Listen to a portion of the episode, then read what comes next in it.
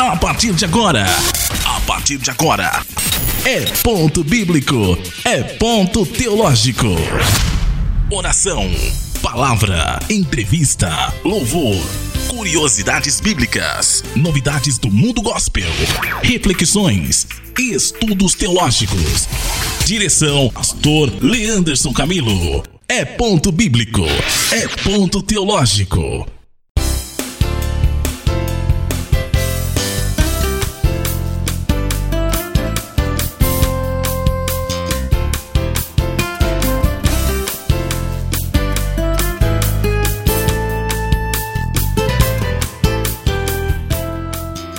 Graça e paz a você, você que nos acompanha aqui toda semana pelo É Ponto Bíblico, É Ponto Teológico.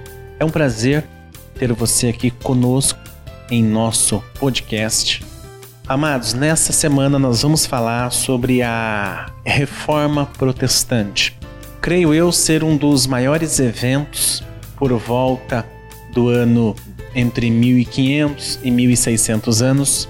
Nós vamos decorrer aqui sobre os heróis da reforma, quem foram, vamos conhecer um pouco. No século XVI, na Europa Central, foi incluído ou foi iniciado um movimento de renovação da igreja cristã, denominado a Reforma Protestante.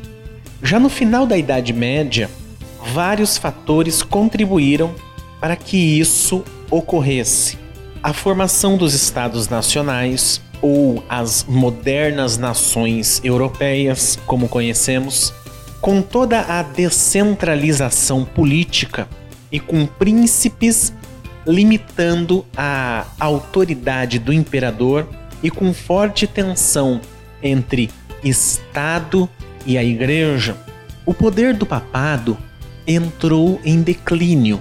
Ocorreram confrontos com reis, divisões entre os próprios clérigos e a necessidade de reforma. Houve um grande cisma e até mesmo três papas rivais em lugares diferentes. De 1378 a 1417. O movimento conciliar buscou solução para a crise numa tentativa fracassada de democratizar a igreja e governá-la por meio de concílios. Os movimentos dissidentes na França acarretaram forte oposição e a Inquisição fora oficializada em 1233.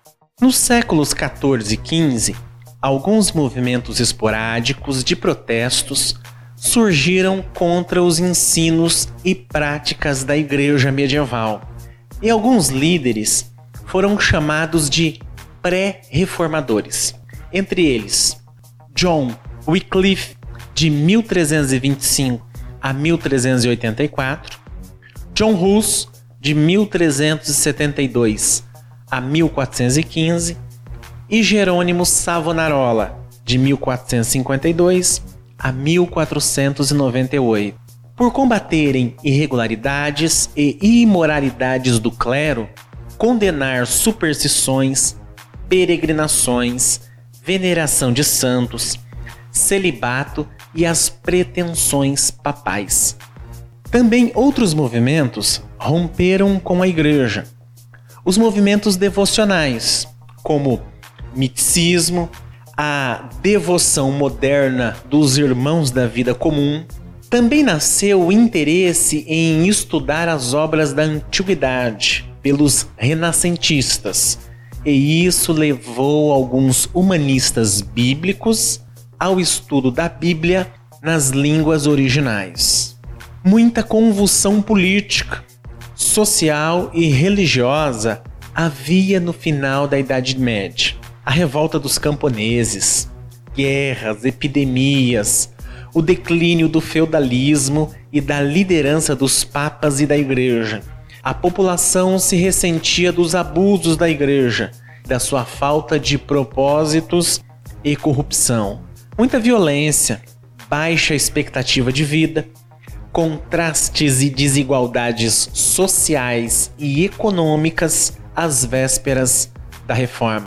Havia até mesmo certa revolta com a chamada matemática da salvação ou religiosidade contábil, que tratava pecados como débitos e as boas obras como crédito, e a venda de indulgências para perdão das penas temporais do pecado. Martinho Lutero. Quando Domiciano foi vender indulgências em Wittenberg, Lutero se pronunciou o contrário. Martinho Lutero é natural de Eisleben, uma pequena cidade da Turíngia. Ele ingressou no mosteiro de Eufurt e tornou-se professor na Universidade de Wittenberg. Diante das indulgências, ele afixou na porta da igreja da cidade, em 31 de outubro de 1517, 95 teses ou convites para o debate na comunidade acadêmica, desafiando a autoridade da igreja. Por isso, foi acusado de heresia e chamado a Roma em 1518. Mas recusou-se a ir e manteve suas posições. Em 1519, participou de debate e afirmou que o infalível Papa podia errar. Em 1520, recebeu uma bula papal para retratar-se ou seria excomungado. E Lutero, estudantes e professores de Wittenberg queimaram a bula papal em praça pública. Também escreveu livros e tornou-se popular e notório em toda a Europa. Em 1521, na Dieta de Worms, Lutero reafirmou suas ideias e precisou se refugiar no castelo de Wartburg sob proteção de um príncipe eleitor. Ali Lutero traduziu a Bíblia para o alemão e a reforma luterana se espalhou rapidamente, com apoio de vários principados alemães por todo o Sacro Império. Mas houve forte oposição católica às novidades luteranas. Em 1526, houve uma certa tolerância, mas como em 1529 acabou essa política conciliadora, os líderes luteranos fizeram um protesto formal de apoio a Lutero, e isso deu origem ao nome histórico protestantes. O auxiliar de Lutero, Filipe, apresentou ao imperador a Confissão de Augsburgo, defendendo a doutrina luterana. Ao todo, 21 artigos, e indicando sete erros da Igreja Romana. Ocorreram guerras político-religiosas entre católicos e protestantes de 1546 a 1555, findando com o Tratado de Paz de Augsburgo, reconhecendo a legalidade do luteranismo como religião oficial de um território, cujo príncipe a adotasse como tal. O protestantismo se espalhou pela Suécia, Dinamarca, Noruega e Islândia. Foram defendidos princípios básicos que caracterizavam as convicções e práticas protestantes. As cinco solas: solos somente a escritura, sola escritura, solas Cristo, sola gratia, sola fides, soli deo gloria. Nós já estudamos essas cinco no capítulo anterior. Outro reformador que marcou a época foi Urico de Zwinglio, reformador da Suíça, no movimento chamado Segunda Reforma, que deu origem às igrejas reformadas na Suíça alemã e no sul da Alemanha, promovendo mudanças mais radicais que os luteranos. Os reformadores radicais ou anabatistas, rebatizadores, geraram o terceiro movimento reformado, também em Zurique, na Suíça, sendo mais fanático, entusiastas e radicais. Os, os anabatistas defenderam a separação completa entre igreja e Estado.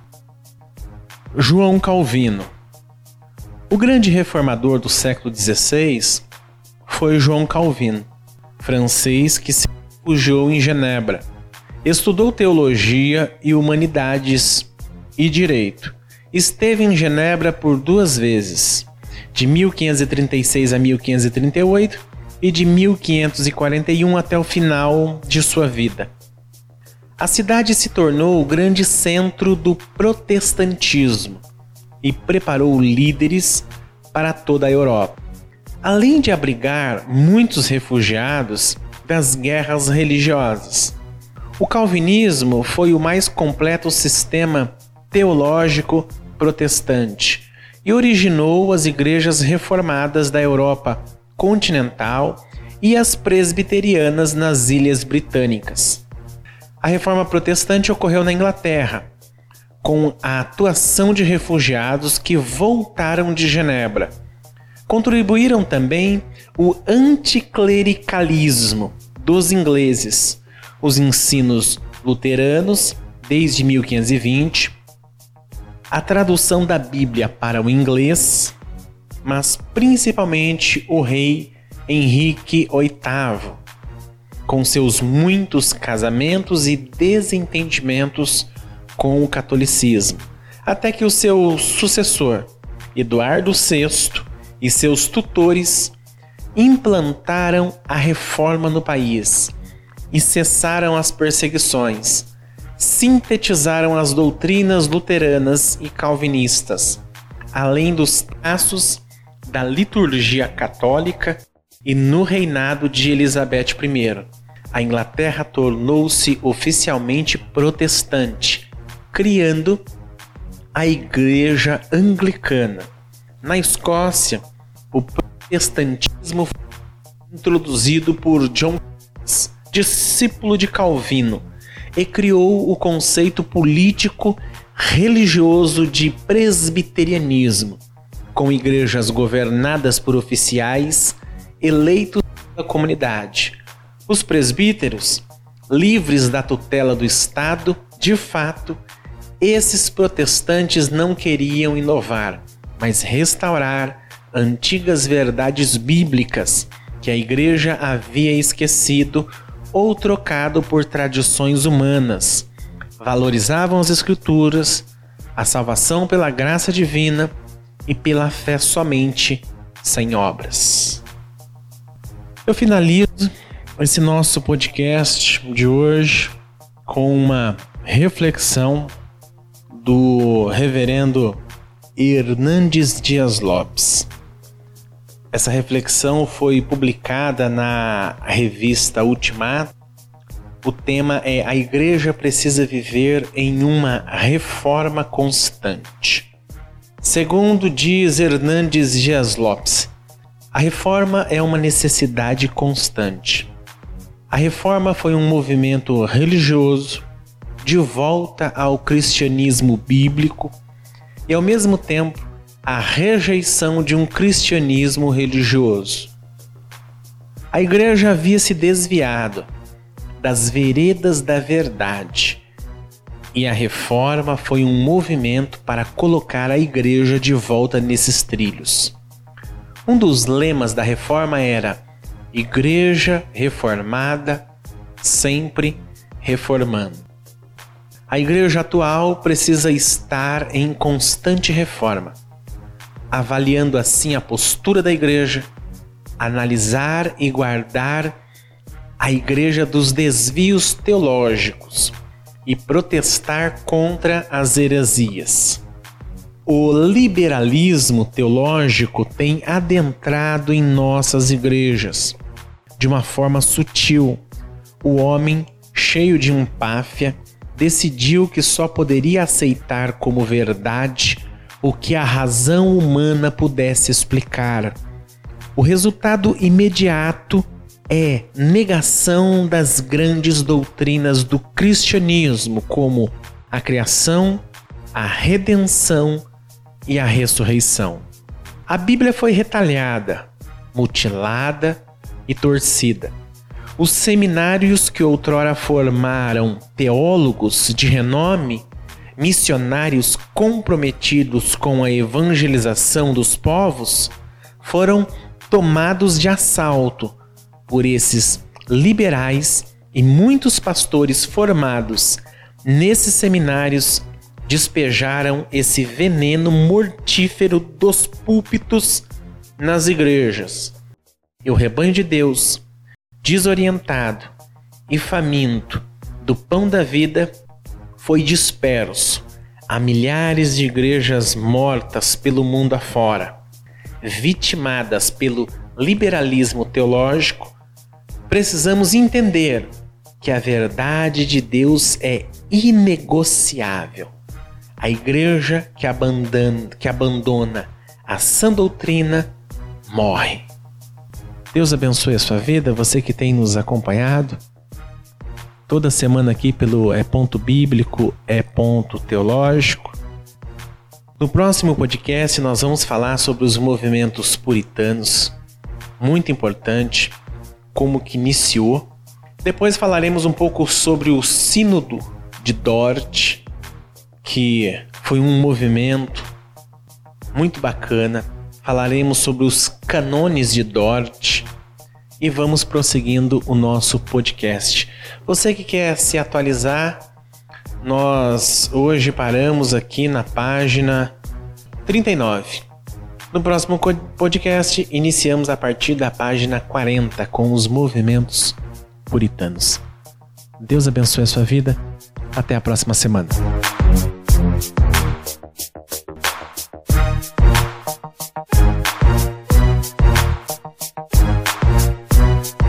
Você está ouvindo. Programa É Ponto Bíblico, É Ponto Teológico.